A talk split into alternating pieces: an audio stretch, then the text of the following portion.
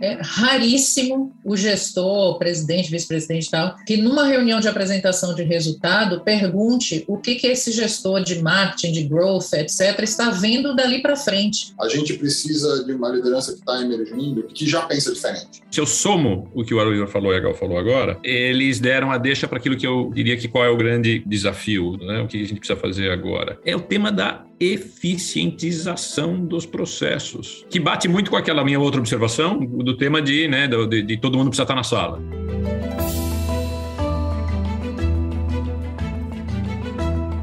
Olá, mentes inquietas e curiosas do século XXI. Estamos começando mais um The Shift, o seu podcast sobre inovação disruptiva.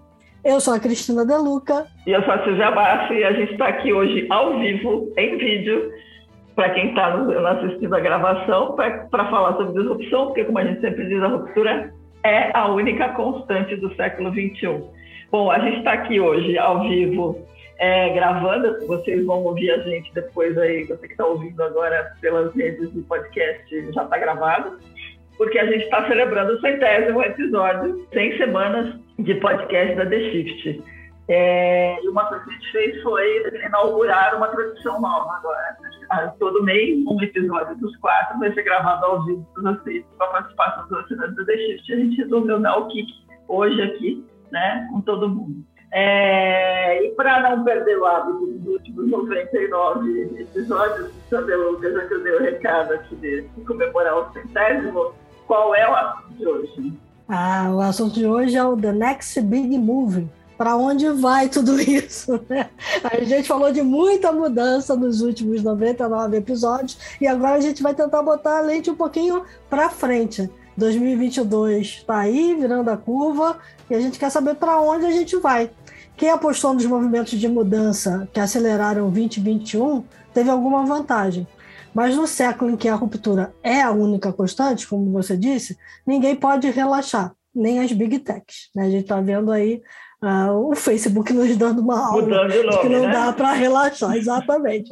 Então, uma coisa é certa: não tem negócio que sobreviva sem produtos digitais, sem práticas sustentáveis e sem respeito à privacidade do consumidor. É, sem eles, vai ser muito difícil otimizar o desempenho, liberar o valor oculto dos ativos e garantir vantagem competitiva. As respostas para os dilemas corporativos aparentemente inconciliáveis, como hiperpersonalização com privacidade, automação sem desemprego ou a quarta revolução industrial sem pegada de carbono, dependem das escolhas certas. O mapa ficou mais complicado. E aí o shift da questão é identificar a direção do próximo grande passo. Então, é, estamos aqui com três convidados escolhidos assim com muito carinho, né? Pessoas que acompanham a gente já de longa data. E né? pessoas que a gente acompanha há muito tempo. Muito né? tempo, é. Convidados são Gal Barradas, partner da Gal Barradas Brand Venture, empreendedora de startups baseada em tecnologia, uma mulher que tira tudo da cartola, adora inventar coisas, e que vai contar um pouquinho do que ela está fazendo agora, tem mais uma aventura aí a caminho. Oliver Cunningham, que é sócio líder de Digital Transformation e cofundador da KPMG Elite, especializado em Corporate Venture e Startups. Oliver, super bem-vindo.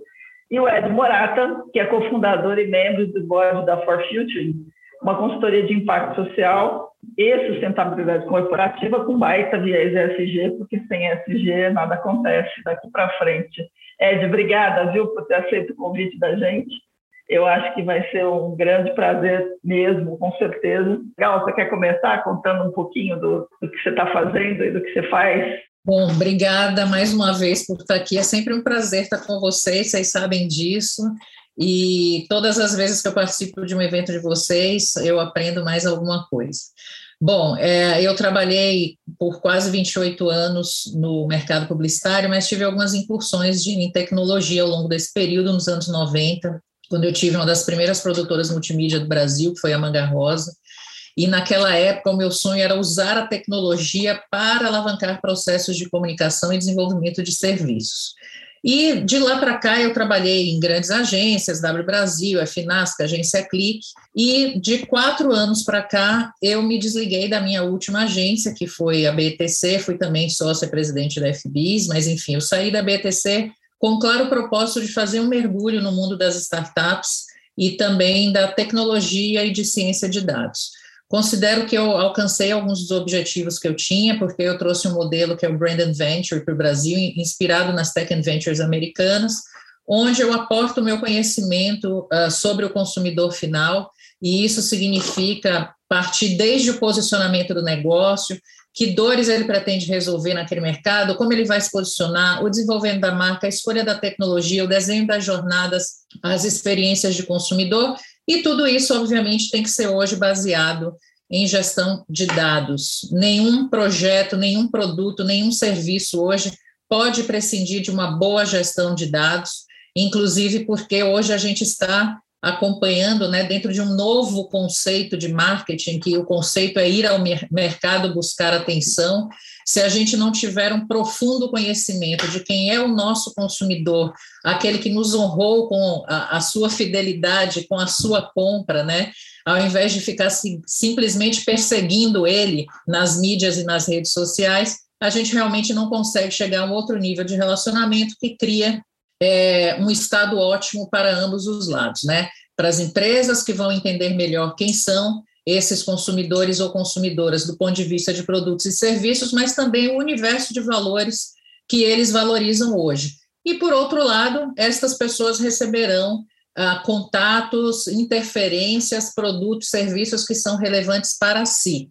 Então, eu, fiquei, eu hoje tenho participação em algumas ah, startups dentro desse modelo, e a mais recente é uma Martech que lancei junto com o Marcelo Lacerda, que é um queridíssimo uh, amigo de quem sou fã, fomos sócios na FBIS, e a nossa meta é realmente fazer uma empresa diferenciada do ponto de vista de precisão, da qualidade de desenvolvimento dos algoritmos, procurando responder qualquer pergunta que um dado uh, possa responder.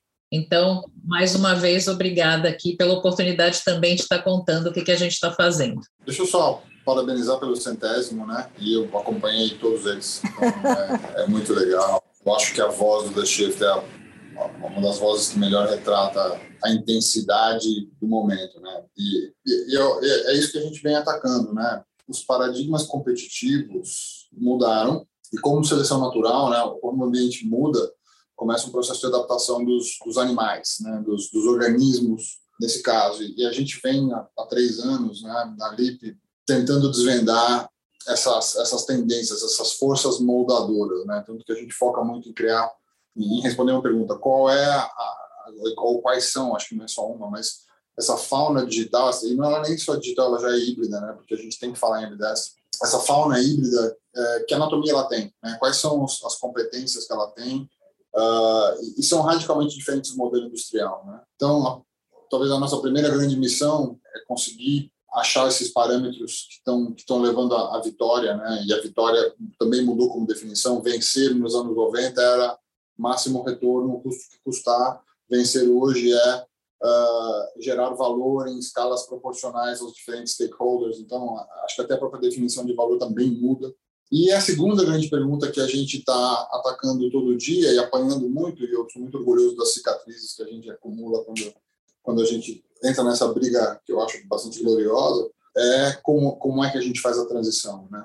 É, nem todo mundo está nascendo hoje pronto para imediatamente começar a se adaptar. A gente vem com muita, muito legado, né? Grande parte desse legado não, não faz sentido no novo ambiente ou no ambiente de mutação, mas grande parte dele tem muito valor. A gente já resolveu grandes problemas da humanidade uh, e esses problemas vão continuar transitando para o futuro, né? Então, é, eu acho que de forma mais romântica, eu, eu, diria que essas são as duas grandes perguntas que a gente acorda de manhã todo mundo é, com o propósito de tentar responder e ajudar os outros a entenderem. Mas de forma um pouquinho mais provocadora, eu estava numa sessão hoje de manhã e que a gente estava discutindo se todo mundo será ou não uma tech company, né? O famoso debate que todo mundo se, se, se, se empacota ele de várias formas, mas a, a minha sócia também ela falou assim, putz, cara, quando é que esses caras vão perceber que tentar vencer hoje sem investir em tecnologia na vitrine, não na retaguarda, é a mesma coisa que tentar fazer pega-pega sendo um saci pererê. Cara, eu achei... Só isso. É, Tá. Muito bom. É um, é um pouco meio politicamente incorreto, mas tudo bem. mas o ponto é o seguinte: como, é, como, como ganhar uma corrida com uma perna só? Dá. E eu diria que o Saci Perebê é um ilusionista também, né? Porque quando ele pega o gorrinho dele, roda e gira, as coisas giram junto. Então. é, mas assim, o ponto fundamental é, né? Não dá para você tentar fazer 100 metros rasos com, com, com, sem estar né, preparado para isso e, e eu acho que a gente precisa acelerar esse entendimento. Bem, um, tenho que repito tudo que já foi dito pelos parabéns. Eu vou dizer aqui para para as pessoas da, da minha geração, os primeiros 100 a gente nunca esquece. Né? Então, desde esse ponto de vista, para de novo é um, é um, é marco e é legal que vocês estejam eh, celebrando, por assim dizer. Um, eu eu sou um latecomer no, no, em acompanhar o, o, o The Shift, um, mas uh, passei a acompanhar pela melhor razão possível, que um dos meus melhores amigos, um gênio em si mesmo, me apresentou The Shift. Então, desde esse ponto de vista, uh, ponto de vista, é um prazer estar aqui, é um prazer poder poder, poder colaborar. Um, eu, a minha carreira foi toda no mundo no mundo financeiro e, e eu tive muita sorte de poder passar por quase tudo que o mundo financeiro faz. E foi no mundo financeiro, foi a partir dele que que eu fui levado para para o tema da transformação na direção da sustentabilidade. Um, tendo alguma responsabilidade institucional, eu fui apresentado aos desafios da sociedade e fui apresentado ao, ao, à ingenuidade do, das, das, corporações ou das companhias em lidar com esse tema. E aí ficou claro que era necessário que era necessário uma, uma infusão de conhecimento e uma infusão de realidade. Né? É isso que a gente vive hoje. O tema, o tema da sustentabilidade hoje, e eu uso no, no, sentido amplo da palavra, não é, não é ambiental, né? é a sustentabilidade social. Né? Então, o, o, meio ambiente, o meio ambiente tem que ser, tem que ser preservado para que o resto da sociedade funcione.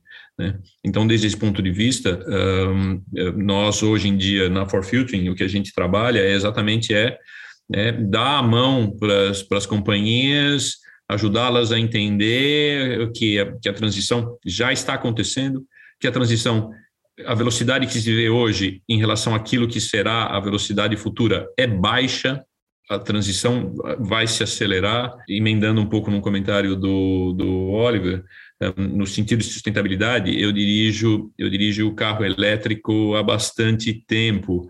Um, o carro elétrico é um computador com rodas porque a nova versão do software que, que, que gerencia a eletricidade já é descarregada uh, né, pela, pelas ondas do rádio, como, como a gente estava uh, falando anteriormente.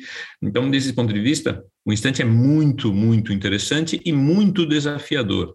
E o desafiador vem aquilo, a partir daquilo que eu, que eu chamo, sendo simpático, vou dizer assim, em relação a, a esse diagnóstico, um pouco da ingenuidade corporativa muita gente ainda achando que a responsabilidade social corporativa de 1970 que ainda funciona hoje. Né? E, e isso já, então por isso estou dizendo, estou dando, dando benefício da dúvida, dizer que é ingenuidade.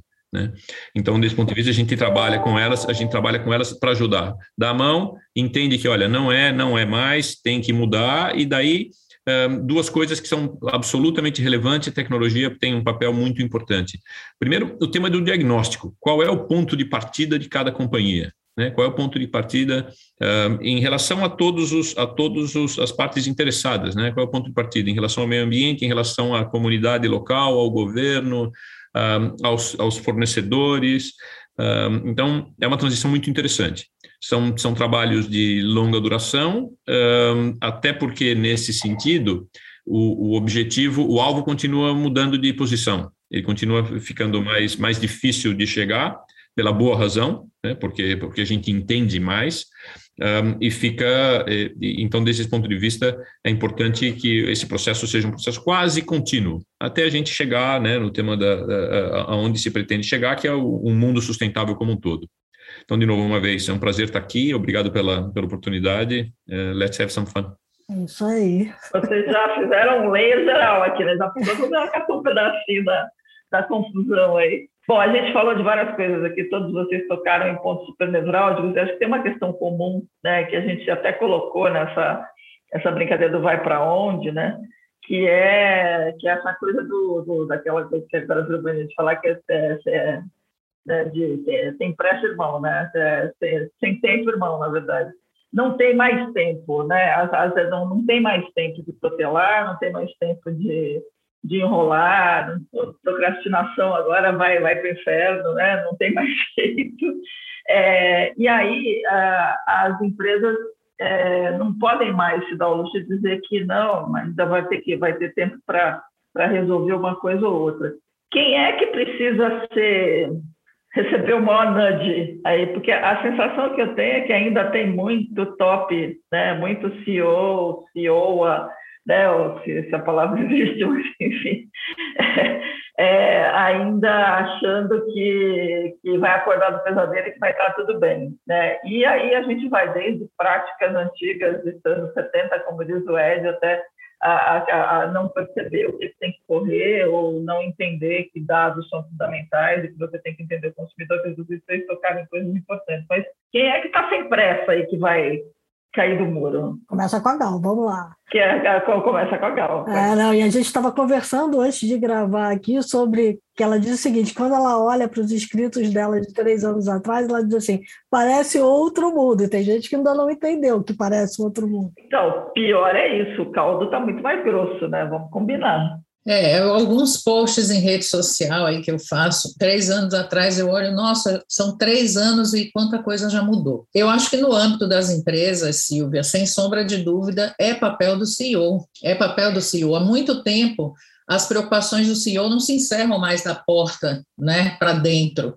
Né? É preciso ter uma visão de como aquela empresa está inserida na sociedade. Então, todos os outros temas hoje de, de relevância para a sociedade, mobilidade, sustentabilidade, meio ambiente são preocupações ah, de um CEO hoje, né?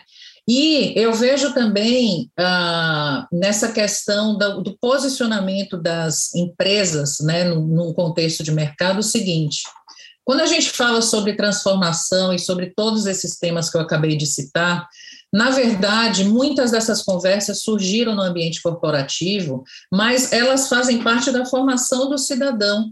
Então, são conversas que deveriam começar no ambiente familiar, na escola, também nas empresas e também no poder público.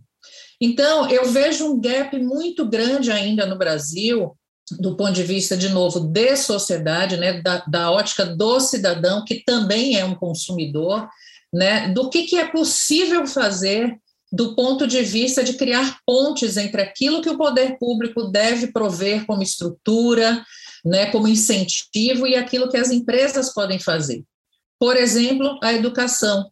Né? O que seria este país, meu Deus, se nós tivéssemos uma política séria de Estado, de governo em prol da educação, e se um governo não tivesse preocupado em demolir o que o governo anterior fizesse, nós estaríamos numa situação extraordinária, porque ninguém tem dúvida de que o Brasil é um país de economia criativa, um país empreendedor, e a tecnologia tem a oportunidade de exponencializar tudo isso. Então, eu sinto muita falta né, de ver esse diálogo de, da criação de pontes, por mais que a gente tenha nossas leis, né, lei de é, incentivo à tecnologia, lei geral de proteção de dados e tal, mas a aceleração da sociedade tornou tudo obsoleto. As leis elas são obsoletas ou incompletas ou omissas. É isso. Né? E é a gente é isso, quer tem, tem diversidade suficiente entre os legisladores para que as novas leis espelhem essa nova sociedade. Então, a gente vê hoje, por exemplo, entre os parlamentares federais, nós somos apenas 15% as mulheres. Né? Entre os, no Ministério, eu não vou nem comentar que não vale a pena.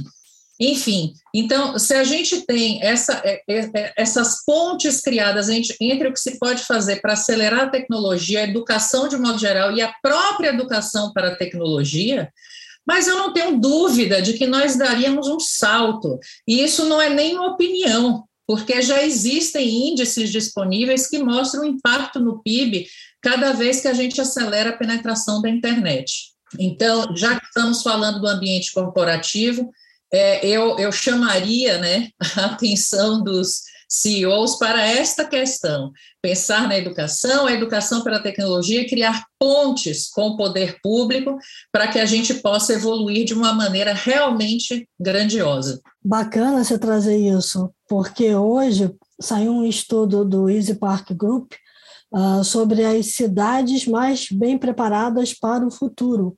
Né? E aí, esse estudo se baseou em alguns parâmetros do Fundo Monetário Internacional, e, e, e são quatro itens: vida digital, que avalia a amplitude da adoção da tecnologia pela população, pelos governos e pelo setor empresarial, inovação e mobilidade, que você pontuou muito bem, né? Sem mobilidade hoje, e, e, e a imobilidade lato senso, né? É a mobilidade urbana e a mobilidade mobilidade digital que a gente tem hoje. Infraestrutura para os negócios de tecnologia, que mede aí o nível de inovação empresarial e interação entre as entidades e sustentabilidade ambiental. E aí, fazendo esse gancho, eu jogo primeiro para o Ed antes de, de jogar para o Oliver, porque acho que o Oliver pode costurar isso do ponto de vista de quem está na prática ali do dia a dia das empresas. O, o tema, para mim, o tema é o seguinte, né? Como, quem, quem tem que se mexer? Né? Quem é a próxima pessoa que tem que se mexer? Quem, qual é a próxima provocação que tem que ser feita? Um, para mim, eu acho que o maior desafio, na verdade, está no fato de que não há em nenhum dos atores envolvidos uh, sequer um grupo homogêneo. No grupo dos indivíduos não há homogeneidade. A gente de fato tem gente tem gente que que acredita nas coisas mais malucas. Eu não vou citar nenhum exemplo para não para não personalizar. Uh, no campo das empresas não há homogeneidade, no campo dos governos não há homogeneidade, no campo das associações de classe, né? Uh, no campo das medições não há homogeneidade. Né? Um dos grandes desafios do que, o que, qual é a próxima coisa que tem que ser feita é e como eu estou medindo, né? Porque hoje o meu metro tem 100 centímetros, mas pode ser que o da Silvia tenha 98. E então, né? Ela, eu atingi um metro, ela também atingiu um metro e não é o mesmo, né? Então, para mim, acho que o grande, grande, grande desafio agora, um, e isso está muito bem retratado na, na, na literatura mais recente, é o desafio é que todo mundo esteja na sala. Verdade. porque as conversas paralelas já não estão não estão evoluindo com a velocidade necessária. Não estão evoluindo com a velocidade necessária para a meta de, de, de, um grau e meio, para a meta de dois graus né, do, do, do, meio ambiente. Então, desde esse ponto de vista, e, e não é simples isso, né? Se trazer todo mundo para a sala é complicado, porque vira uma Assembleia Geral. E, e, e, a experiência e a experiência humana com as assembleias gerais não tem sido de grande efetividade. Né? Muita coisa boa já aconteceu saindo da Assembleia Geral e muita coisa ficou, ah, vamos falar de novo no ano que vem. Né?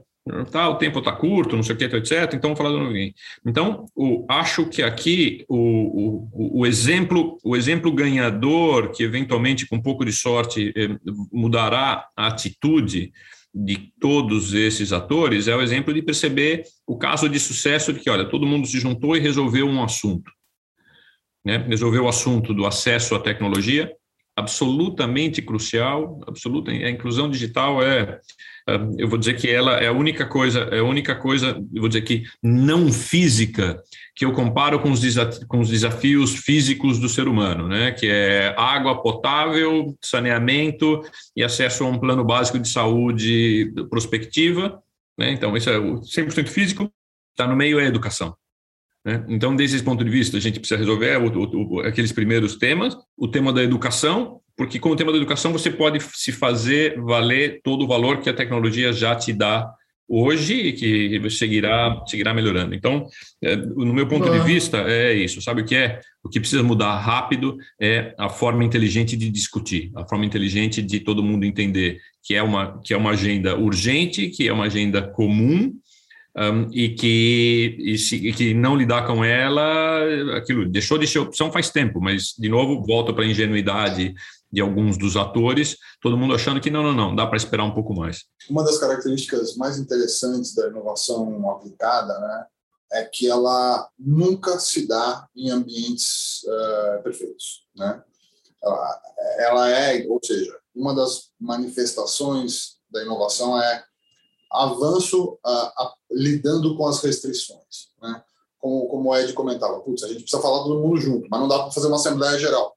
Qual é a alternativa? Né? A alternativa que nasceu foi mídias sociais, que começam a ter é, comportamentos bons e ruins. A gente tem, a gente tem eventos aí para os dois lados. Né? E aí não vamos discutir se é bom ou se é ruim. É, é, é, uma, é um fato, é uma, é, é, é uma realidade da vida. Mas voltando na questão das restrições uh, e, e, no pragmatismo, né? você vê, no Brasil hoje, a gente tem operações de economia circular ultra bem sucedidas. Coisa que você fala assim, putz, talvez isso dê certo na Europa, porque tem uma, tem uma conscientização maior, a logística reversa no Brasil é difícil, então vai ser complicado, porque tem componentes estruturantes da, da, da economia reversa que precisam estar em place e não estão, e a gente está vendo acontecer a gente está vendo acontecer no, no, no, ponto da Gal, né? Cara, eu vou te dizer, é um número meio, meio eh, esotérico, mas eu diria que hoje a gente tem um dev para cada 10 posições de dev que a gente tem que ter. E a gente podia chutar 15, a gente podia chutar 20, mas assim, é muito menos do que a gente precisa, certo? Nós não vamos conseguir resolver isso com política educacional a curto prazo, na curva que a gente precisa. Não vai ter como. Nós vamos passar um ano de eleição, depois não vai ser resolvido nessa esfera. O que a gente está vendo? A gente está vendo a, a, o setor privado assumir isso. Nessa semana eu participei de quatro reuniões com diferentes provedores, com modelos diferentes, onde nós estamos assumindo como é que a gente vai fazer os nossos próprios devs. Porque a velocidade que a gente está exigindo já deve então, assim, é, é, eu, eu, gosto muito de, de, de, quando a gente, a gente vem para o nível de, uh, cara, tem que acontecer porque é urgente, como você diz, uh, e aí a gente tira a foto e putz, não tem aquilo, isso não está pronto, uh, isso aqui precisa mudar, e a gente começa a ver a inovação permitindo o, da curva resolver, achar uma forma de, de às vezes o, o, próprio problema da restrição já é valioso para alguém fazer o investimento e tirar retorno disso. A gente viu um monte disso, né? Quer dizer, logística é uma área que explodiu no Brasil. Por quê? Porque a logística é ruim, né? Quer dizer, pô, historicamente é ruim, então virou, virou um investimento grande. Aí, vai, aí a gente vai esbarrar no próximo passo, que é a infraestrutura, e, e assim vai, né? Uh, então, assim, eu gosto muito dessa visão pragmática de, de inovação dentro da, da, da teoria das que é muito a nossa realidade. A gente simplesmente não tem as condições ou todo o material que a gente precisa, e, no entanto, nós estamos, estamos aí, né, com 10 bilhões de dólares captado em venture capital, já captado no Brasil, procurando projetos. Realidade, ponto, fato. Eu, eu já falei qual é a minha opinião a respeito disso, mas tudo bem. Eu já falei, a The Shift está procurando funding para fazer o Alex, depois a gente fala sobre o assunto. Já, já, já, falei que a gente vai ter que conversar sobre isso. Pois é, vamos contar. Tá bom, Mas vamos é. lá. Ó. Eu vou pegar o gancho dele, eu vou pegar vai o gancho lá. dele, porque ele já andou um, um, pouquinho além do que a gente, da tua primeira pergunta, né? E Foi, aí, é. E aí eu vou pegar o gancho de que a gente tem funding procurando projeto, e, e a gente tinha uma outra provocação aqui, que é justamente essa, assim, dos movimentos disruptivos que foram acelerados nos últimos anos, é, por onde a gente começa? Porque a gente tem que começar por algum lugar. Então, o que é mais urgente, na sua opinião, Olha? Putz, uh, eu, eu, vou fazer, eu vou dar a resposta que parece um cop-out aqui, Cris, mas dá para a gente criar um ranking? Dá para a gente dizer que saúde não é urgente? Dá para a gente dizer que educação não é urgente? Dá para gente... Não dá. Então, assim, o que, eu te, o que eu te diria, né? Qual é a saúde nosso, do nosso ecossistema? Tá, o nosso ecossistema está respondendo. E eu penso muito assim, vocês sabem, a, a nossa tese é muito baseada em, em, em distribu movimentos distribuídos, porque ninguém tem dinheiro e tempo para fazer a transformação sozinho. E a única resposta que a gente tem encontrado que é capaz de responder esse desafio é um movimento em ecossistema, é inovação aberta, porque você pode construir soluções agregando peças já prontas e isso tira tempo e capex e otimiza demais o processo. Então, assim, então isso automaticamente nos leva para o ecossistema. Olha para o ecossistema e a gente vê, né, o que, que a gente, ao, ao tirar essa foto, o que a gente vê? A gente vê que o mercado financeiro continua na frente, a gente vê que, que saúde já era, saúde e varejo, já era número dois antes do Covid e, e continua acelerando, talvez deveria acelerar mais. Uh, o, o, varejo está lá, agro deu uma, deu uma bobada, a gente sempre soube que iria, mas assim, a quantidade de sinais, isso é uma coisa que eu, se tiver um minutinho para responder, eu, eu, vou falar, porque a parte da provocação que vocês nos trouxeram é para onde a gente vai, certo? Eu vou dizer uma coisa para vocês, há muito tempo eu desisti de bola de cristal. simplesmente, não, simplesmente não dá para ter. O que a gente precisa fazer são cobrir duas pontas. Primeiro, ler os sinais, a gente investe muito em, em o que a gente chama de weak signaling reading, né? quer dizer, vamos, vamos depurar, maximizar a leitura de sinais e selecionar aqueles a, a quais a gente tem que responder, porque isso nos garante uma visão, mas nem sempre a resposta está nos dados existentes. Aquilo que não aconteceu ainda não produziu dados, não dá para interpretar ainda. Então, uh, o outro lado é você fazer o que a Gal estava dizendo. A gente precisa se inserir nos jobs to be done. Ou seja, o que, que as pessoas, quais são as missões críticas que as pessoas estão tentando fazer hoje e conectado com elas, entender como elas estão resolvendo isso dia a dia. Isso automaticamente nos coloca dentro dessa equação de valor. E se a gente achar um lugar dentro dessa equação de valor, a gente está meio protegido para onde a gente vai. Então, respostona meio, meio catadona, Cris, mas eu vou te dizer, olhem para o ecossistema, porque não vai dar para a gente escolher, nós vamos ter que atacar um monte pelo mesmo tempo, então que essa distribuição seja bem feita, e eu acho que isso, de certa forma, está acontecendo. Dois, vamos aprender a ler sinais para a gente poder... Uh, eu, eu, acho que se você olha o, o cemitério de, de organizações de todos os tipos, está mais cheio porque não conseguiu ler sinais, e vamos plugar nas missões dos jobs to be done, porque isso garante que a gente pelo menos está engajado na briga certa. Eu diria essas três coisas. É, então, eu concordo bastante e eu queria destacar uma coisa que é o seguinte: a, a, a, tecnologia ela não para, né? As soluções elas não param de surgir, de se desenvolver, de se modificar. E eu acho que falta uma certa obsessão pela execução então, quantas vezes isso é corriqueiro no meu dia a dia, gente? Conversar com a alta gestão de empresas, ou mesmo ver um comercial dessa empresa na televisão, uma comunicação na internet redes sociais, em que o discurso está aqui em cima e a experiência do consumidor está aqui. Então, uh, o que, que acontece? Tem até uma, uma passagem do Prahalad, no livro Futuro da Competição, que eu gosto muito, que ele fala que as empresas, à medida que crescem, elas vão se orientando por processos e custos, enquanto as pessoas seguem orientadas por experiências e emoções. São coisas com velocidades completamente diferentes. O que, que a gente pode fazer para encurtar essa distância? É tecnologia.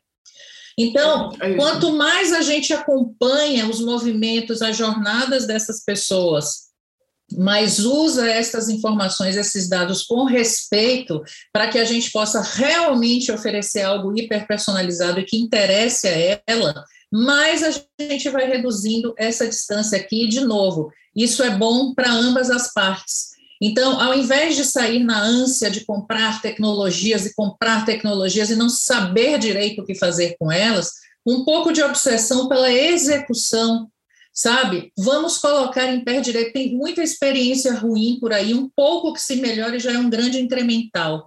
Então, é óbvio que a gente não pode nunca tirar a, a mente, né, a visão da, da tecnologia, da inovação, daquilo que está se acelerando, daquilo que está se transformando, mas eu, eu realmente gostaria de ver um pouco de obsessão na execução, porque são duas coisas que vão se retroalimentar. Eu vejo dessa forma. É, de obsessão pela execução em ecossistemas é uma coisa que você está vendo o tempo inteiro, né? Então... Para mim é, é, é, espetacular. De fato, como eu falei, eu achei, eu achei que a gente ia se divertir hoje, não achei que ia ser tanto. Um, o, o tema, para mim, se eu, se, eu, se, eu, se, eu, se eu somo o que o Aroio falou e a Gal falou agora, um, eles deram a deixa para aquilo que eu, que eu diria que qual é o grande, qual é o grande né, um, desafio, do, né, o que a gente precisa fazer agora. É o tema da eficientização dos processos, que bate muito com aquela minha outra observação do tema de, né, de, de todo mundo precisa estar na sala. Né? É, então, eficientização é como você vai chegar na melhoria da execução, é como você che vai chegar na melhoria da discussão sobre o processo que o Oliver estava que o Oliver estava uh, mencionando. Como a gente pode almejar fazer isso? É de novo através de buscar o mínimo múltiplo comum, o mínimo denominador comum do que as pessoas estão, estão vendo já e entendendo a partir dele e crescendo em círculos concêntricos. E agregando, olha, eu agrego mais um dado, você ainda você ainda está comigo na sala, por assim dizer? Muito bem. Agrega o próximo, agrega o próximo, agrega o próximo, daí a gente passa a ter, de novo, o ambiente em que eh, a, a, a, compra, a compra é possível de ser feita e o engajamento existe. Né? Então, eu tenho, por coincidência, eu vejo para dar um exemplo, para dar um exemplo pessoal do que a Gal acabou de falar. Nos últimos 15 anos, eu vivi em quatro países. Eu tentei manter conta corrente num banco que me atendia nos quatro países. Sabe como é a vida, né? A gente ainda precisa de um, né, de um agregador de um agregador de números lá, né? Não é mais agregador de dinheiro, mas é. E eu, eu fiz então de propósito isso, pois eu usei quatro sistemas diferentes para acessar a internet de uma mesma instituição financeira global. É, teve, lá, teve lá quatro, quatro eh, experts em tecnologia que desenvolveram esta solução é segura. Quatro da mesma instituição. não eram quatro instituições diferentes. Então, desde esse ponto de vista, uh, eu volto outra vez, eu volto para o tema da educação. Né? Desde esse ponto de vista, a gente tem que dar alguns passos para trás para entender a tecnologia que está para frente. We need to go, é um, é um pedaço do go back to the basics. Né? Por quê? Porque hoje tem, muita, hoje tem muita informação, tem muito dado, a gente ainda está aprendendo a lidar com a carga de informação que a gente tem, então a possibilidade de se distrair e de, portanto, ser pouco eficiente cresceu. Então, desse ponto de vista, acho que um, parte de, parte de uh, conseguir que a, que a conversa flua melhor é nesse sentido. Vamos para o vamos core, isto aqui, de novo, como eu falei, é o mínimo denominador comum, vamos, a partir daí, reentendendo. Enquanto a gente tentar simplesmente uh, uh, inputs uh, simultâneos, sem ter esse primeiro, esse primeiro núcleo já compartilhado, de novo, muito, da, muito do bom da tecnologia não será aproveitado porque a gente não sabe usar. Esse é um ponto. É, eu, eu, ia, eu ia depois dar um, eu vou dar um jeito depois de voltar à questão da, de, da, da educação, mas está tudo, tá, para mim também está tudo conectado. Eu vi ontem, Gal, você mediando lá as mulheres de tecnologia, e, e você deu o número né, do, do Brasil do percentual. Acabou de sair o estudo lá da Anitta Borg, Org, né, da, do Instituto, que são 26,7% só de mulheres em tecnologia, a gente está com uma carência de cada 10 devs, faltam 9. Né? E aí tem um problema sério. Mas eu queria pegar um pouco nessa questão, tanto da, execução, é, que do, do, jeito que vocês estão falando, o Ed falando, vai um pouquinho para trás para ver o que vem para frente e, e, tudo mais, e, e a Gal tocou também na questão da execução. Mas é, eu acho que tem uma questão. A gente está olhando para um cenário hoje que, independente de qual seja a vertical, é, ela, a, a, o, ser centrado no consumidor, trabalhar com, com com sistemas abertos, sistemas de dados abertos, e está absolutamente distribuída para o Ed não precisar ficar acessando plataformas completamente loucas para fazer uma coisa só da mesma, da mesma organização, é o padrão, né? E me parece que essa é uma equação para qualquer next big move, não interessa se vai usar inteligência artificial, vai usar processamento em linguagem natural de, de 15ª geração, whatever, né? mas se não tiver essas três coisas, estão aí. aí. Aí eu queria jogar primeiro para a Gal, porque está né, tá fazendo uma Martech, né? e aí tem toda essa experiência infinita aí de, de coisa. O, a equação para chegar no, numa empresa entender que ela tem que ser centrada no consumidor, ela conseguir criar esses processos abertos, conseguir pensar distribuído, nasce da onde? Né? Tem, tem gente treinada para isso? De novo, nasce da, da própria organização, né? Porque uma coisa também recorrente no meu dia a dia, até trabalhando para diferentes empresas.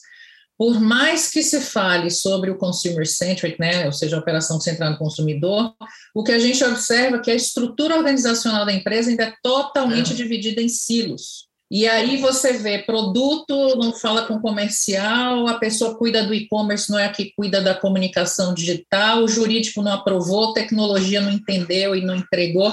É uma loucura.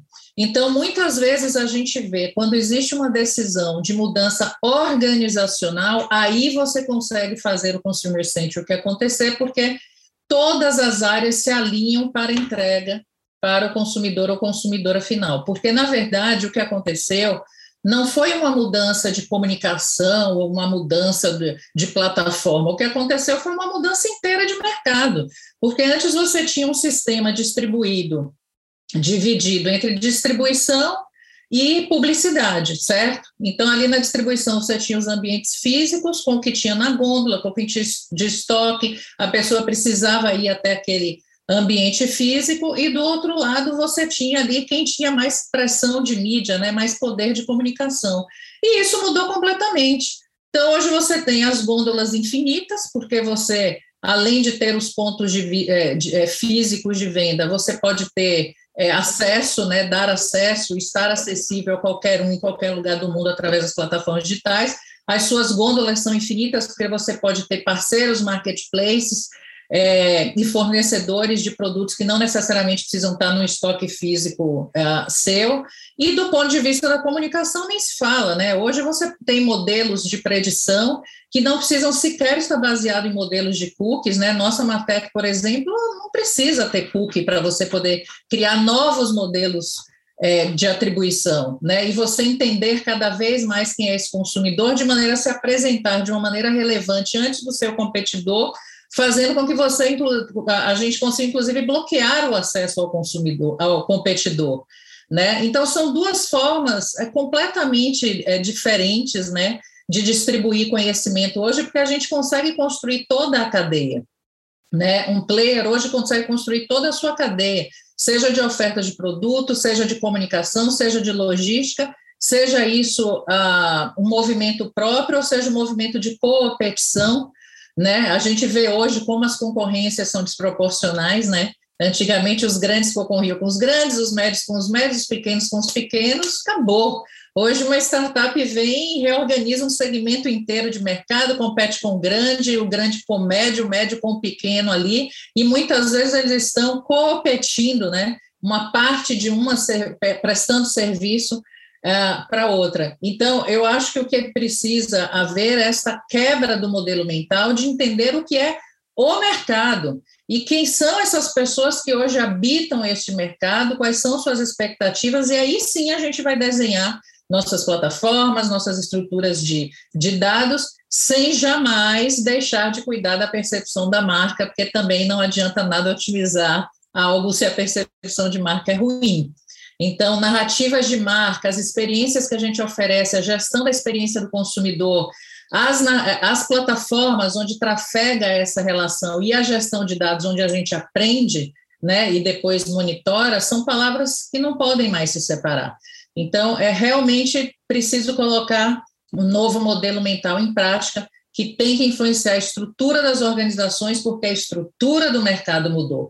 E o resto é resposta. A tecnologia é resposta. Uhum. Ela não é um ponto de partida, ela não é um elemento da natureza, ela é uma resposta a isso tudo que se coloca antes. Boa, ela é uma cola. Oliver, enquanto a Gal estava falando, eu estava aqui pensando em termos que teoricamente são ligados ao mercado de startups, quando na verdade deveriam ser praticados por empresas incumbentes. A gente estava conversando ontem, né, que hoje a questão da mudança constante, e isso não mudou, só vai piorar, é, faz com que startups que crescem muito se tornam, vai dizer assim, incumbentes e que, consequentemente, são desafiadas. Aí o, o book, né, o, o, o, livro de regras de uma, de uma empresa hoje incumbente para conseguir se virar nisso, passa muito por isso, passa muito para entender o market fit, que é o que, que no fim das contas é, é, muito do que, o, do que a Gal falou, o jobs to be done, quer dizer, passa muito por mudar a regra e passa também por essa questão de entender os pontos de inflexão, né?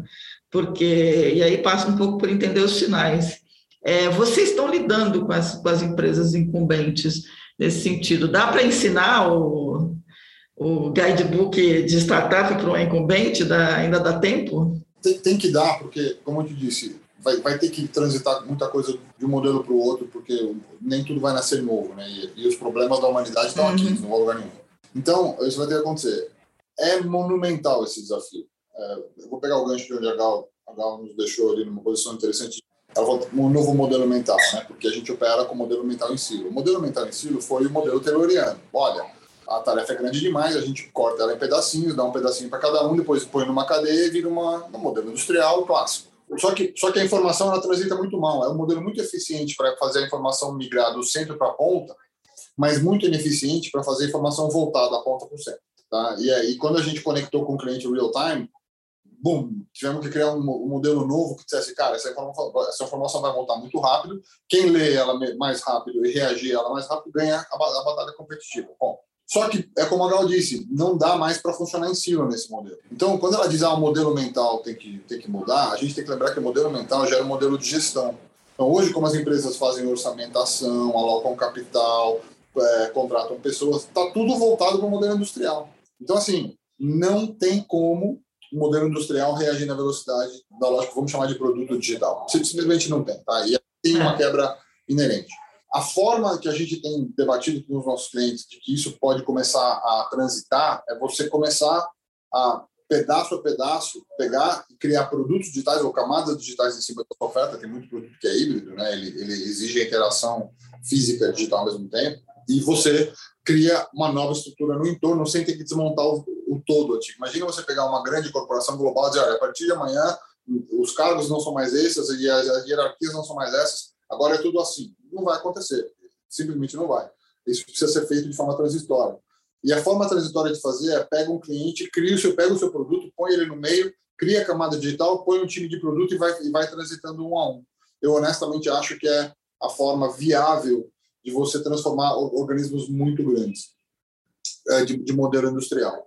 Uh, existem formas, uhum. outras alternativas, a gente debate muito essa questão, né? Que cara tem essa transformação? Como é que eu consigo fazer essa transição do incumbente para insurgente e assim por diante? Outra forma é dizer, tá bom, vai nascer o novo, tem gente que fez essa aposta que funciona também. Eu vou criar um novo aqui, vou administrando o runoff do meu velho enquanto a gente acelera o novo.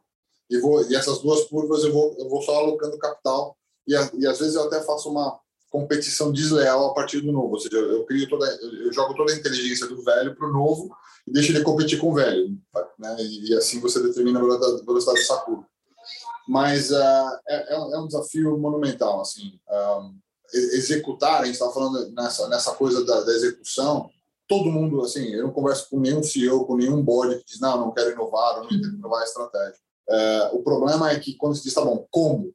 Aí a coisa fica muito, muito mais complexa e né, criam os problemas que a gente está tentando ajudar, mas é, é, é realmente um desafio uh, que as pessoas precisam, e, e, lembrando que isso acontece quando a segurança de informação está está acontecendo. O ransomware está pegando todo mundo. Então, todo, tá todo mundo ampliando a superfície de ataque enquanto transita. É, é um ambiente extremamente inóspito e, e exige muita, muita, muita atenção. Exige, exige governança, né? É o G, é o finalzinho, né?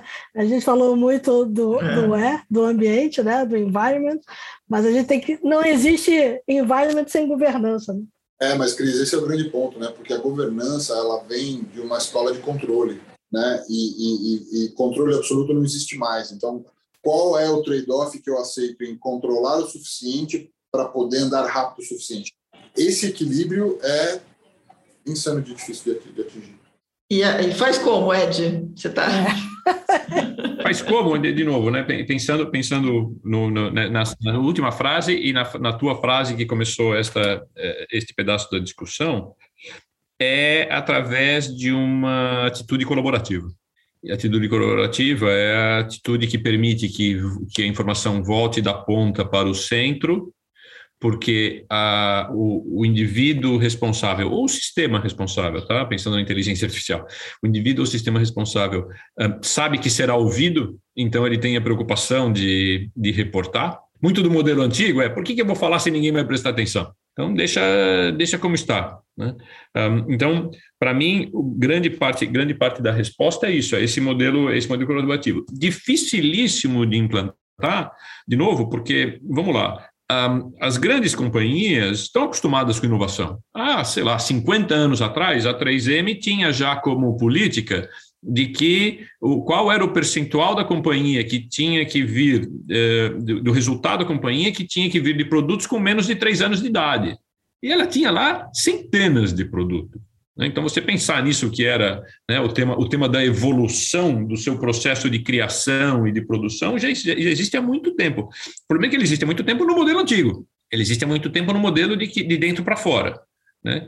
Então, o colaborativo tem que acontecer dentro das organizações e tem que acontecer de novo com as partes interessadas, porque é daí sim que eu, que eu consigo voltar a ter a chance de eficiência. É, então, eu estou aqui ouvindo todos vocês e fico pensando, assim, gente, né? Tudo parece muito fácil quando discutido aqui, né? Entre a gente, mas então não é, não é. Mas ao mesmo tempo, eu, tenho, eu sempre fico com uma questão assim: será que falta tanta imaginação tanto entusiasmo dentro das empresas que elas não conseguem abraçar a mudança né, e olhar para a tecnologia e falar isso aqui é absolutamente maravilhoso, eu vou resolver a vida do meu do meu cliente ou do meu consumidor, ou eu vou mudar o mundo. Né? É, a, a, quantidade de exemplos é tão absurda de grande e, e a quantidade de startups fazendo e acontecendo é, que a impressão que eu tenho é que as, as empresas continuam rodando mais pelo medo do que pela curiosidade mais pelo, pelo, pelo, pelo passado do que pela, pela perspectiva de continuar existindo. E aí eu fico pensando aí é uma questão, não sei mais se é antropológica, porque já é outro do campeonato. É, absolutamente. É, é, é, antropopsicológica, talvez, eh, Silvia, no, no seguinte sentido. Um, as, as, as, companhias, elas são uma ficção, né? Elas são um, um amontoado de gente. O que conta são as pessoas que estão dentro dela, né? O, o, resto dela foi uma coisa que alguém escreveu um papel falando. Agora, nós todos juntos chamamos chamamos-nos companhia, né? Muito bem. Então, de novo, estamos falando de por, por que o ser humano não está se movendo mais rápido? Por que ele não está né, é, é, é mais disposto à, mudança? É instinto básico, instinto de preservação a gente tem o, ser, o cérebro está tá, é, conectado por uma forma de que ele tem o, o, espaço reservado para momentos de felicidade. Ele é bem pequenininho, porque o espaço res, reservado para momentos de preservação é bastante grande. Por que, que eu preciso? Eu quero, eu quero chegar até amanhã. Então, oh, mas olha, ontem foi super legal. Eu ganhei de presente aqui um novo fone de ouvido. Amanhã o fone de ouvido tem valor tendente a zero, porque ele já está aqui. Por quê? Porque eu estou preocupado em que eu tenho que chegar depois de amanhã. Então, desse ponto de vista, é, é, é, o, é o, dito de outra forma, a, a, a, gente no Brasil tem essa frase muito boa, né? Em time que está ganhando, não se mexe. Sabe o que é? Tá, tá, tá funcionando. Tá funcionando. Por que eu vou correr o risco, ou também outra velha máxima, né? Ninguém jamais foi punido por contratar a IBM. Agora, você contrata aquele cara que são três pessoas, gênios, fazendo muito melhor, sabendo o que estão falando, não sei o quê, olha o risco. E se dá errado? Ah, foi você que contratou esses três malucos, né? Uh, então, é um pouco lidar com, vamos dizer assim, a gente conseguir convencer a humanidade, né, de que uh, o mundo hoje é seguro o suficiente para que a gente possa correr novos, novos riscos, fazer de um jeito diferente e está pronto para a hipervelocidade que é onde a gente está hoje, né? As transformações elas envolvem custos e envolvem riscos, né? Então, além de ter trabalhado para colocar em pé as startups que eu mencionei, eu também atendo marcas diversas aí do mercado para aceleração digital, reposicionamento de negócio, enfim.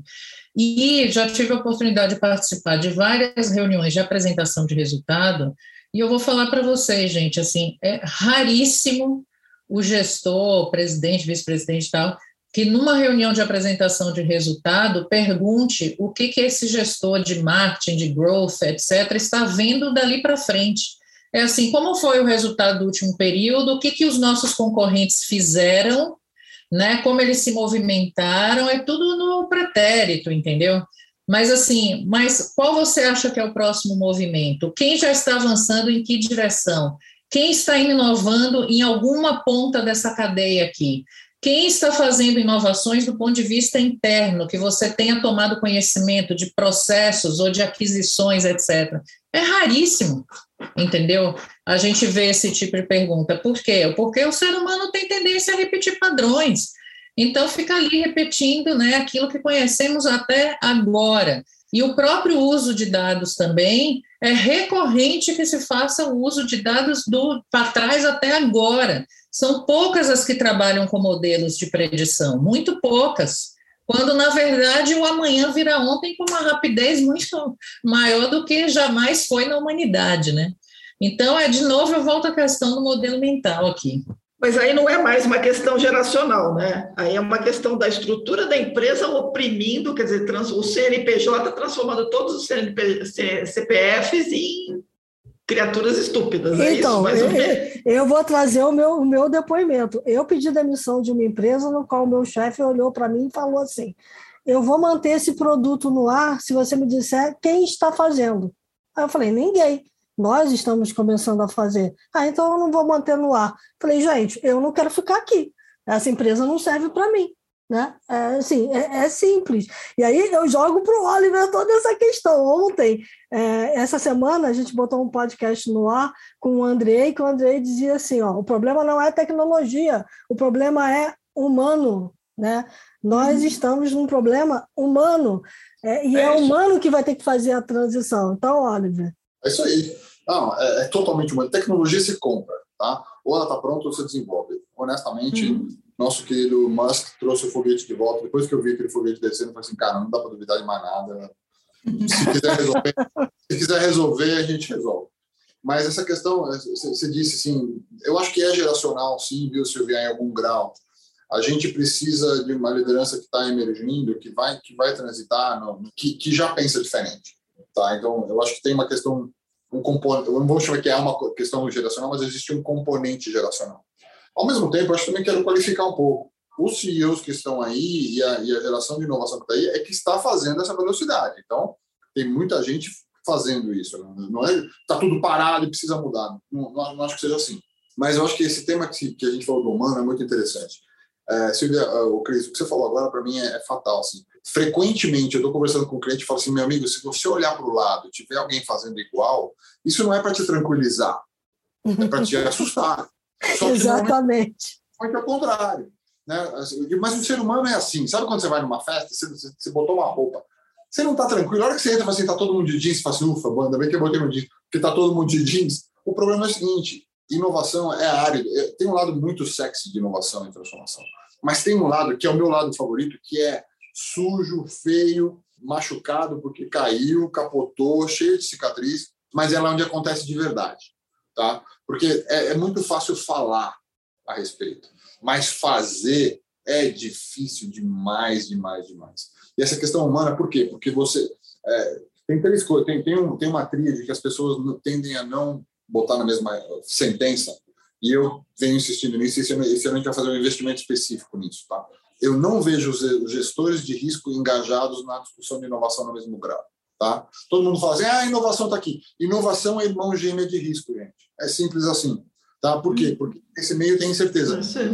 Vai acontecer, o erro vai acontecer. Qual é o único erro que não pode acontecer? Aquele erro que me mata. Porque se eu sobreviver, eu aprendo e evoluo, certo? São premissas que eu sei aprender e tal. Então, assim, nos processos, e a gente já vem começando a ter essa, levar essa conversa ao mercado, o, o gestor de risco, não necessariamente de risco, risco operacional, que é uma questão de sobrevivência diária, mas o risco estratégico, a gente está fazendo um investimento grande para trazer ele para a mesma conversa de inovação, para que o cara entenda você vai inovar, portanto, você vai entrar num campo de incerteza, onde você vai olhar para o lado e não vai ver ninguém, e, portanto, você vai errar. É a única certeza que você vai errar. Então, como é que você ganha tecnologia de erro, que é legal, tecnologia de conhecimento, sabe?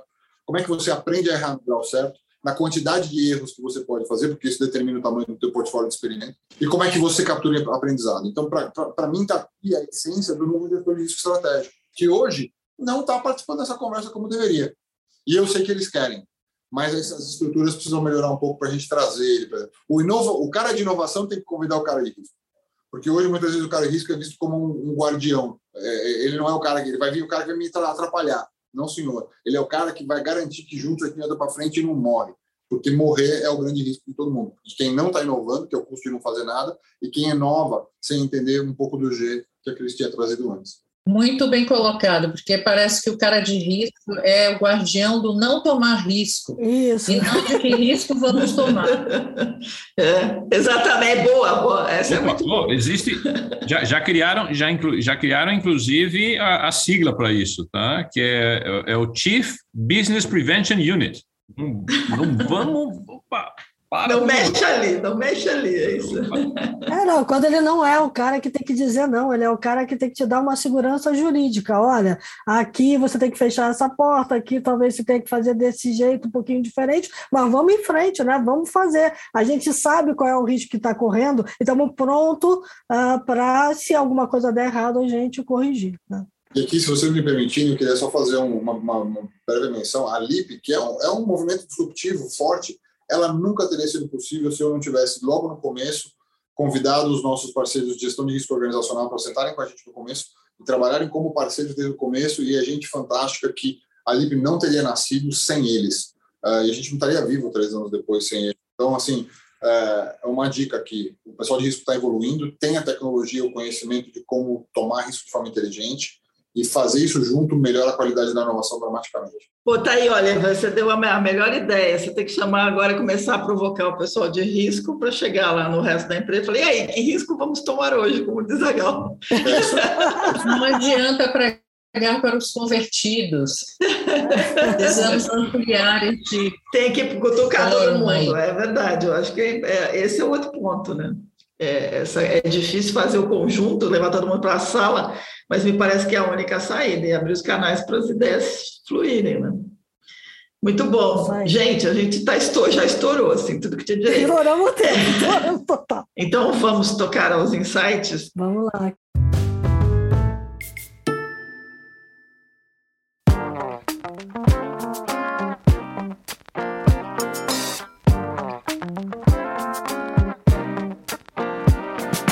E antes de entrar nos insights dos convidados, vamos à dica do iFood Benefícios, que apoia o episódio de hoje. E vou começar com uma experiência minha.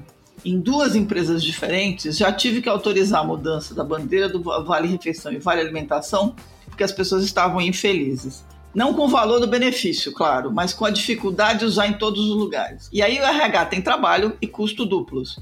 Trocar os cartões, gerenciar as mudanças, pagar as mudanças e avisar todo mundo. O iFood sabe que na hora da fome, o benefício só vale mesmo se der liberdade de escolha para quem o usa. E está lançando o iFood Benefícios Elo, um único cartão Elo com os dois benefícios, Vale Refeição e Vale Alimentação, com taxa zero de adesão e uma rede de mais de 4 milhões de estabelecimentos. Mais importante, quem usa o cartão pode escolher onde e como usar a sua carga. O KPI Felicidade sobe e o engajamento das pessoas também, seja no home office, seja presencial. Para conhecer mais, visite o site benefícios.ifood.com.br.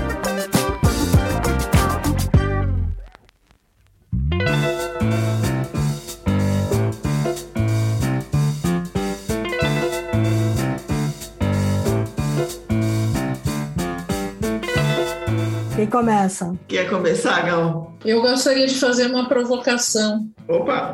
E talvez até o Ed possa ajudar na resposta. Que uma das perguntas que vocês é, no, é, no Esquenta nos fizeram foi: tem inovação sem ESG? Uhum. E, e, a inovação ela, ela prevê a quebra de novo né, do modelo mental que vai criar, desenvolver novos modelos de serviços, produtos de sociedade que vão desafiar o que já há de existente. Né? Isso é inovar.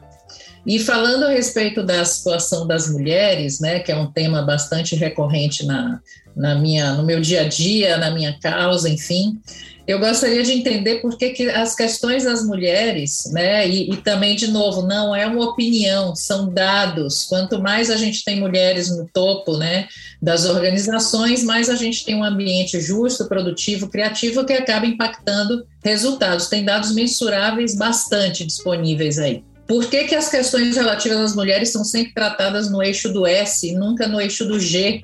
Se é tão importante que a gente tenha diversidade para ter inovação, como a gente faz para quebrar este movimento, para quebrar este parâmetro? Eu tenho, eu tenho uma opinião.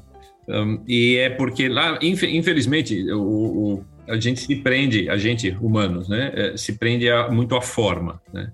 Então, o, o ESG é, na verdade, deveria ser G, E e S, porque sem o G não acontece nem o E nem o S. E, na verdade, a forma como apresentar, ah, daí as pessoas têm, infelizmente, as pessoas têm ainda também, de novo, os humanos têm essa, uma prevenção em relação à, à lógica matemática, mas a forma correta de apresentar deveria ser E mais S sobre G, porque, de novo, o G é capaz de destruir tudo, ou de não construir nada. Né? Então, desde esse ponto de vista, é tratado, é tratado no S pela aparência. Porque, de novo, ah, estou tratando de um ser humano, então é um tema, é um tema de S.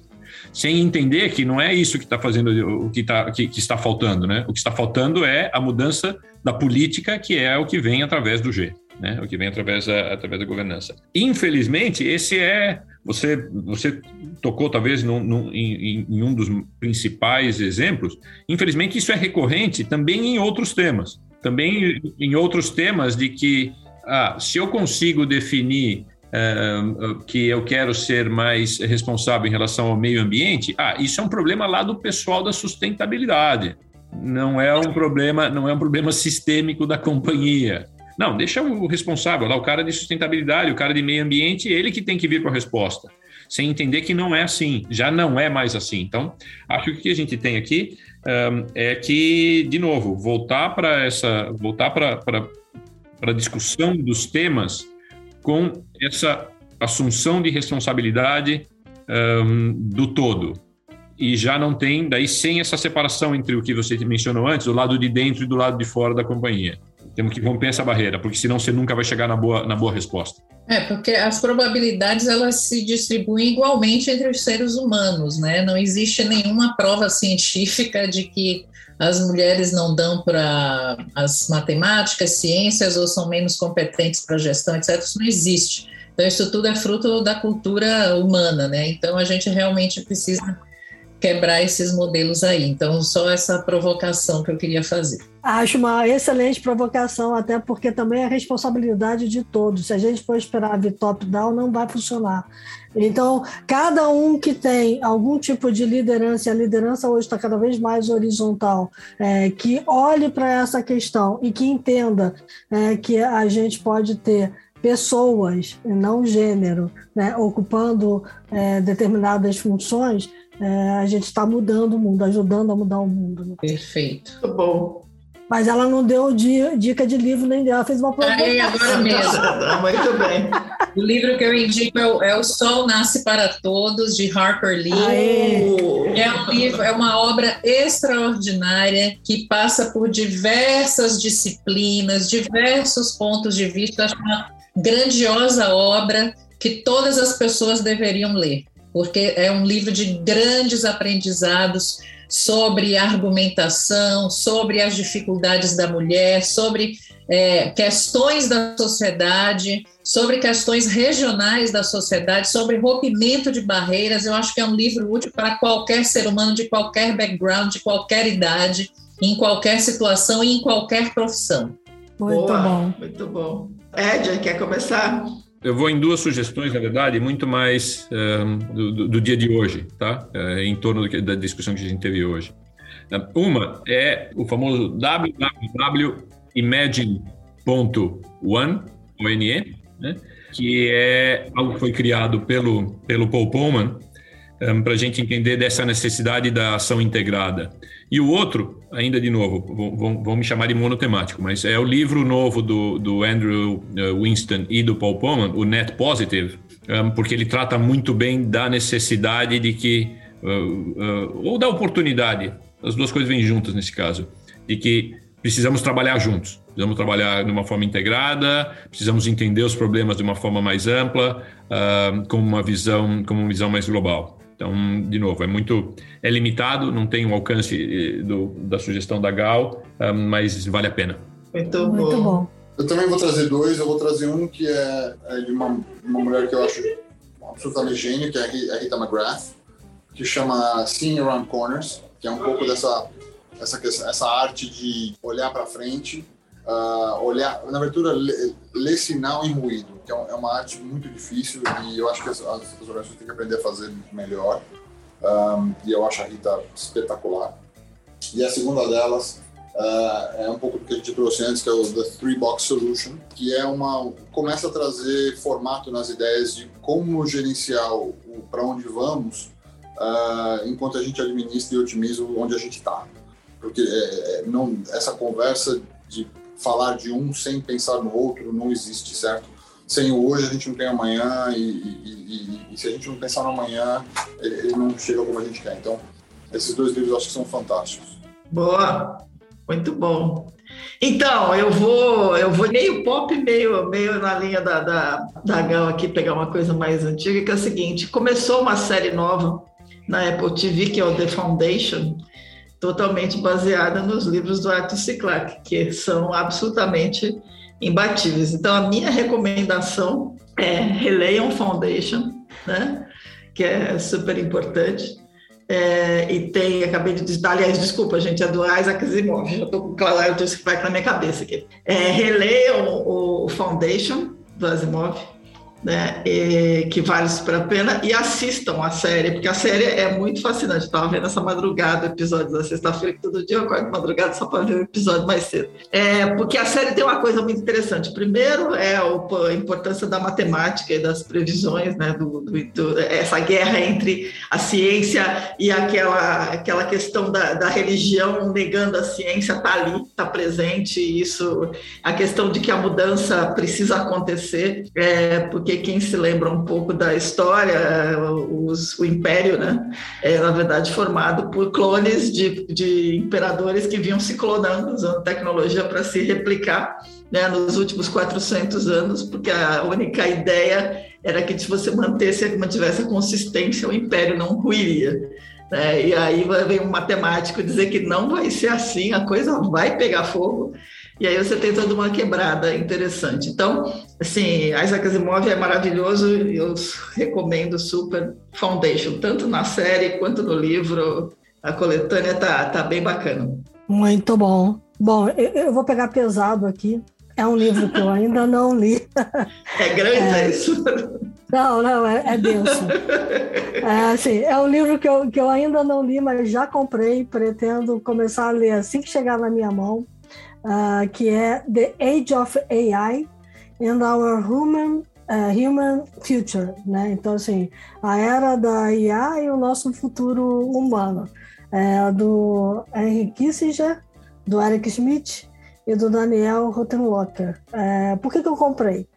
Porque eu acho que eles partiram de um argumento que é um pouco do que a gente imaginou para esse debate daqui hoje, só que eles foram na hipérbole radical do que a gente está falando. Né?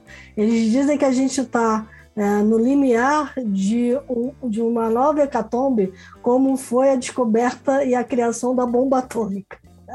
Então, assim, a mudança que a gente vai ver é muito a mudança do que é, lá atrás, né, na Guerra Fria e tudo, a bomba atômica trouxe para o mundo. Teve muita inovação decorrente do que a gente conseguiu fazer controlando as atividades né, é, da energia atômica, mas o medo moveu muita gente. Né? Então, eu estou querendo ler muito isso porque eu acho que não é o medo que tem que nos mover, mas a ideia de que a gente realmente está diante de um momento disruptivo é, que vai mudar muita coisa e a gente precisa entender como se colocar diante dele, que não seja como a gente se colocou durante a Guerra Fria lá atrás. Então, eu estou muito interessado em ler o livro para ver para onde a gente vai, né? na visão desses Cristina, três caras. Né? Só para só terminar com uma nota melhor do que essa, uh, a boa notícia é que o impacto da penicilina foi maior do que o da bomba ah, atômica.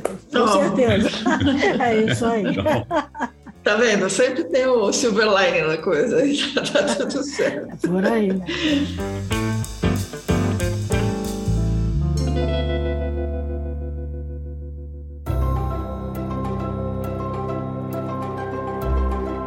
Bom, gente, olha, estamos acabando aqui. Gal, Ed, Oliver, nossa, super gratos. Não teria, não, não tem, não tem companhia melhor para fazer esse centésimo episódio. Eu queria agradecer demais uh, os insights de vocês. Eu acho que tem uma coisa que ficou aqui que eu estava aqui pensando. Eu falei, gente, quem assistiu, espero que, entenda, que consiga entender a profundidade do que a gente discutiu aqui agora, porque a gente não falou de tecnologia, porque no fim das contas se a gente humano não se mexer, a tecnologia não vai fazer nada, só vai estragar coisa, né? Então, a profundidade do que as empresas ainda precisam exercitar e de que, de que os governos precisam exercitar, e eu concordo com a Gal que tem que pegar a rédea na mão e sair fazendo, senão não vai rolar. Mas eu acho que foi assim, foi riquíssimo. Eu queria agradecer muito, muito mesmo. Gratidão profunda aí por vocês estarem com a gente. É isso aí. Obrigada, Silvia. Obrigada, Cris. Ed, Oliver, prazer estar com vocês e Estamos ansiosos pelo 101, hein? Opa, nós também. Ah, Leris, é, é, um privilégio, é uma honra. E quando a gente, gente desse calibre, é de Gal, puxa, é, eu me considero nada mais do que um aprendiz e ter a oportunidade de sentar e ouvir é fantástico. Espero que todos ouçam mais de uma vez esse podcast. E parabéns de novo e muito sucesso contigo. Obrigadão sendo o último dos três, eu só de novo é, replico e, e, e, ratifico tudo que a Gal e o Oliver disseram em termos de agradecimento, em termos de oportunidade, é, em termos de é, parabenizar vocês por, né, pelo centésimo. Uh, e que venham outras muitas centenas. Acho que parte, vocês cumprem, vocês cumprem parte um, um, um pedaço muito, um papel muito importante né, de que é, ajudar a disseminar a, a, informação que é relevante, a informação que precisa, que precisa estar né, na, na, no, na, na, frente das pessoas no dia a dia. Um desafio hercúleo, tenho certeza, um desafio hercúleo, mas está sendo muito bem feito. Então, parabéns e, e, e, e boa sorte para para os próximos 100. Pô, super é. obrigada. E, e, eu acho, Silvia, que a gente conseguiu reunir aqui três visões de áreas completamente diferentes, que são complementares em tudo, Isso. né? E tem alguns insights, você já, já falou do insight humano que a Gal trouxe, eu colocaria uma questão também muito importante, que é a questão das métricas, né? A gente tem que saber a forma certa de medir, que o Ed hum. trouxe, e traria o principal de tudo, é ecossistema, né? É cada vez mais ecossistema. Talvez as marcas, Gal, tenham que aprender isso, porque tem hora que ela é, é a, a é, preponderante, né? É, ela está ali como a grande protagonista e tem hora que ela tem que estar tá para baixo, né? Que a marca não importa, o que importa é o serviço que está sendo prestado através daquela marca. Então, acho que a gente conseguiu fechar com chave de ouro aí esse número 100. Eu acho também, fiquei super animada. E aí tem ainda por cima, na minha opinião, tem ainda a cereja em cima do Sander, né? Chama o cara da crise, cara, converte o cara da crise. Isso. Né? Já, já que é para quebrar, vão quebrar direito, quebra com apoio. Né? Acho que é, é sensacional. Bom, para todo mundo que acompanhou a gente neste podcast, muito grata pela audiência. É, para todo mundo que nos acompanhou ao vivo aqui, pô, gente, obrigada por terem acompanhado. Ter, espero que vocês tenham curtido. É, dicas, sugestões, críticas, elogios, theshift.com.br. Fiquem bem, fiquem, se cuidem. A gente ainda está na pandemia. Eu tô só, eu tô aqui, eu vim gravar isso aqui no WeWork, porque eu, uma, só explicar rapidão, mas é divertido. O meu prédio resolveu ficar sem energia hoje, no dia da gravação, então eu vim correndo para cá. Eu entrei no WeWork depois de 19 meses sem pisar no pé aqui. E é uma sensação muito estranha você sair da sua casa. Então, é estranho. É estranho e é diferente e é bom ao mesmo tempo. Então, se cuidem, tomem a vacina, usem máscara. A gente ainda está na pandemia usem álcool em gel, mantenham o distanciamento e aproveitem tudo. E a gente se vê nos próximos 100 episódios aí. Obrigadíssimo. E, e lembre-se que enquanto a gente estava conversando aqui, o mundo lá fora mudou muito, seja com bomba atômica, penicilina, whatever, a gente tem que é, mais abraçar a mudança e, e, e tratar ela com carinho. É isso aí. Tá bom, gente. Até mais. Então, obrigada a todos, gente.